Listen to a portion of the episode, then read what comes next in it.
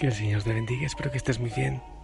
Yo ya estaba danzando aquí con la música de Vivaldi, danzando para el Señor, alabándole a Él, glorificando. Eh, bueno, hoy amaneció un día mm, bastante frío. Estoy abrigadito aquí, contemplando, esperando el amanecer ante la presencia del Señor, que es mi motivo, mi motor, mi gozo, mi alegría, mi esperanza siempre. Los martes oramos por los benefactores, por todos los que aportan de distinta manera con su tiempo, con su vida, aquellos que envían los mensajes eh, para que la gloria del Señor sea dada, aquellos que pastorean, que acompañan tantos servicios, tantas misiones que hay con niños, con jóvenes, con ancianos, con los más pobres, con los necesitados, con aquellos que no conocen del Señor. Esa es una gran pobreza. Y sentía que ante tanta generosidad, ante tanta bendición, yo me siento avergonzado. Sí, siento que soy tan mediocre, que doy tan poquito, pienso que si el Señor le da los regalos que yo recibo a alguien más, sería mucho mejor indudablemente y le ayudaría mejor a transformar el mundo. Ah, bueno, bendito sea Dios y que, que Él me ayude. Y recordamos hoy a San Pedro, crisólogo, obispo y doctor de la Iglesia. De igual manera, seguimos con el retiro, no te olvides. Hay cosas que debes trabajar en este día. En el silencio, en la quietud, eh, sanar tu historia, eh, entregar todo al Señor, buscar ese abrazo, esa sanidad, esa unidad de nuestra historia herida.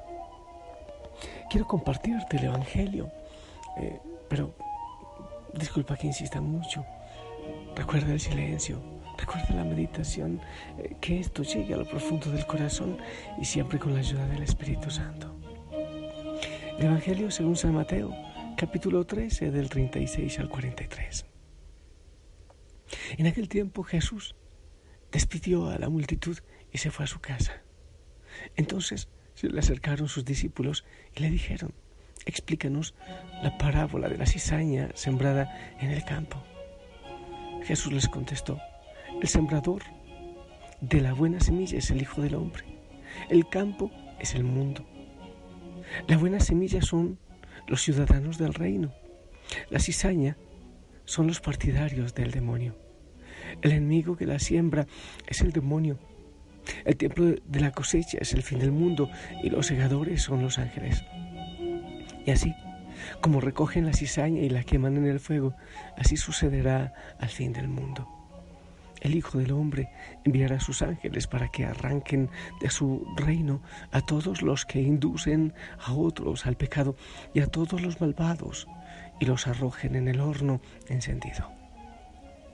Allí será el llanto y la desesperación. Entonces los justos brillarán como el sol en el reino de su Padre. El que tenga oídos, que oiga. Palabra del Señor.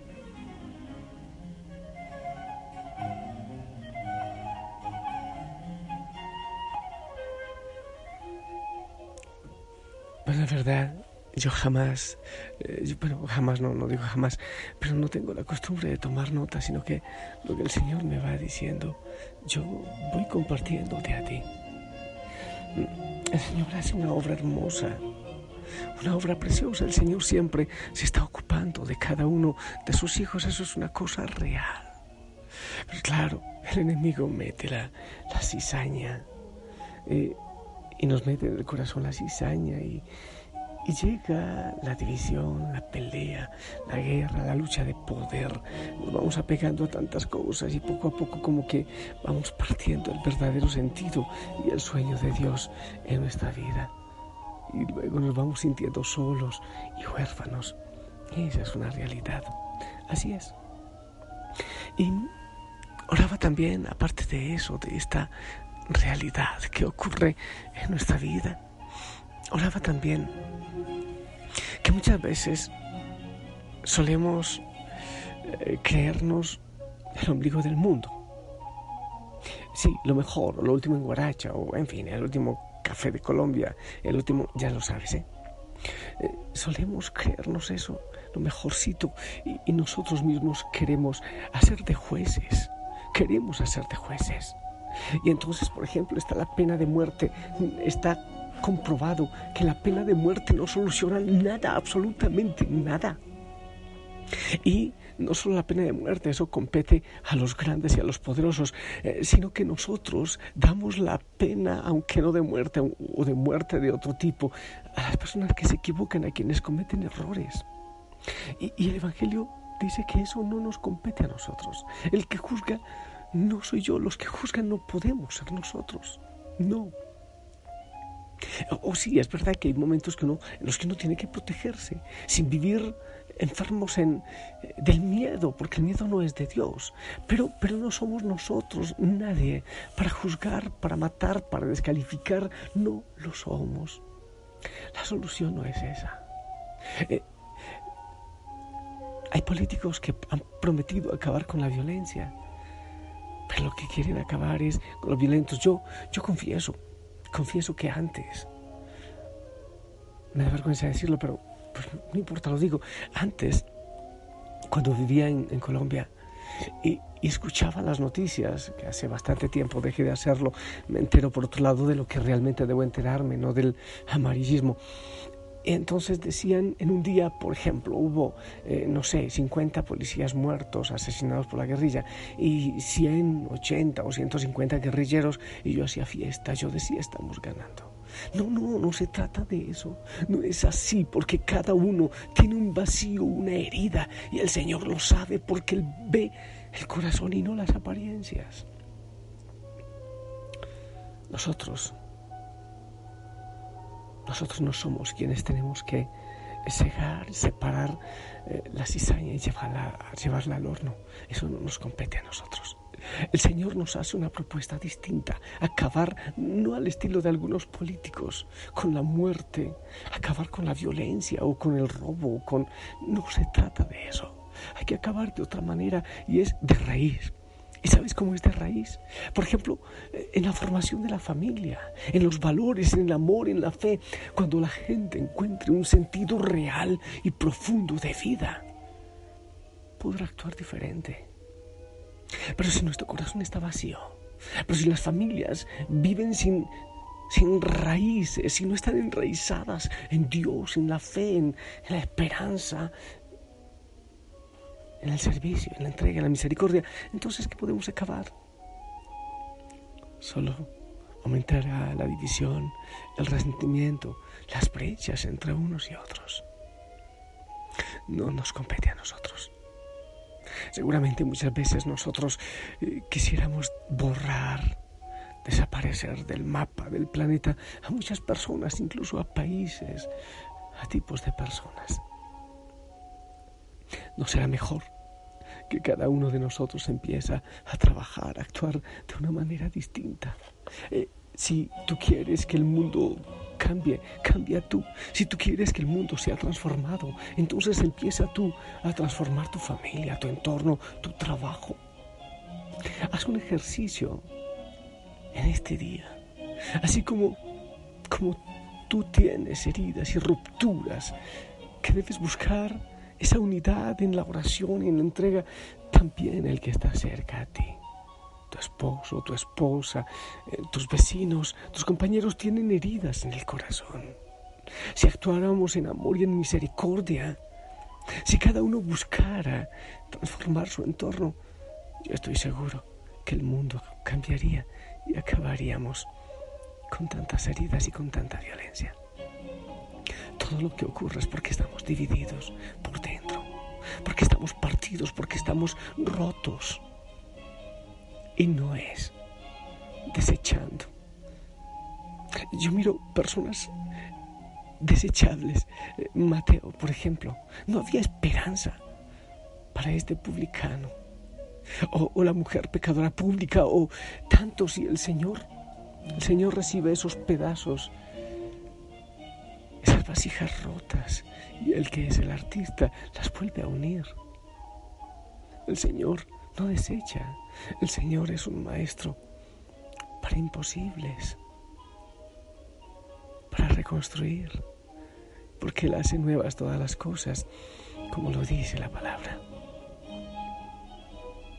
Es bueno que te fijes en las heridas, en la ruptura de corazón de aquellos eh, que te hacen sufrir o sencillamente tú dejas que te perturben. ¿Por qué no empezar a pensar en una manera distinta de ver a los otros? Eso es lo que yo te propongo. Hay maneras diferentes de ver a los otros. Solo necesitamos, ¿sabes qué? El amor. El amor de Dios.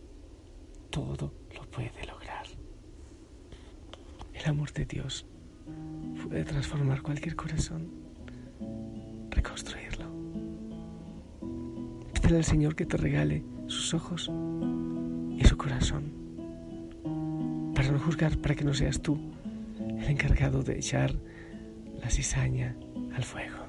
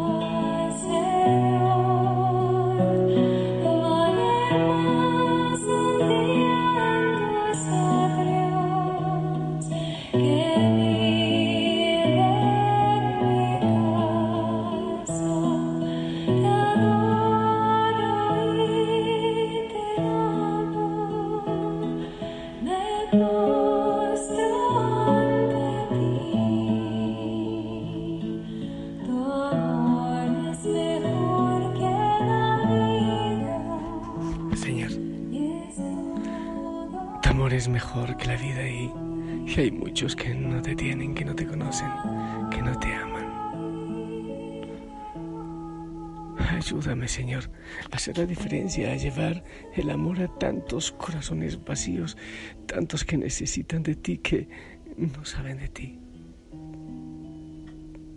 que no se dejan abrazar.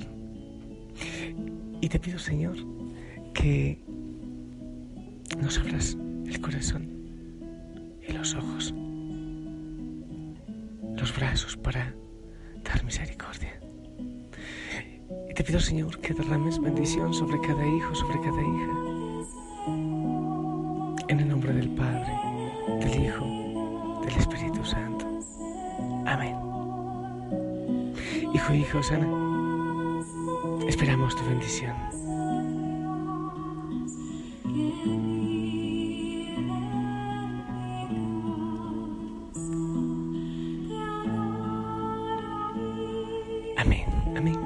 Gracias. Te pido que vivas la experiencia que te propone el retiro hoy y que lleves el amor, la misericordia a donde tú vayas, no el juicio, no la crítica. Y si tú recibes misericordia de Dios, eso es lo que debes dar, misericordia. Te amo en el amor del Señor. Que tengas precioso día. Que la Madre María te lleve de la mano que sonrías mucho, que lleves el uniforme. Y si el Señor lo permite, nos escuchamos en la noche.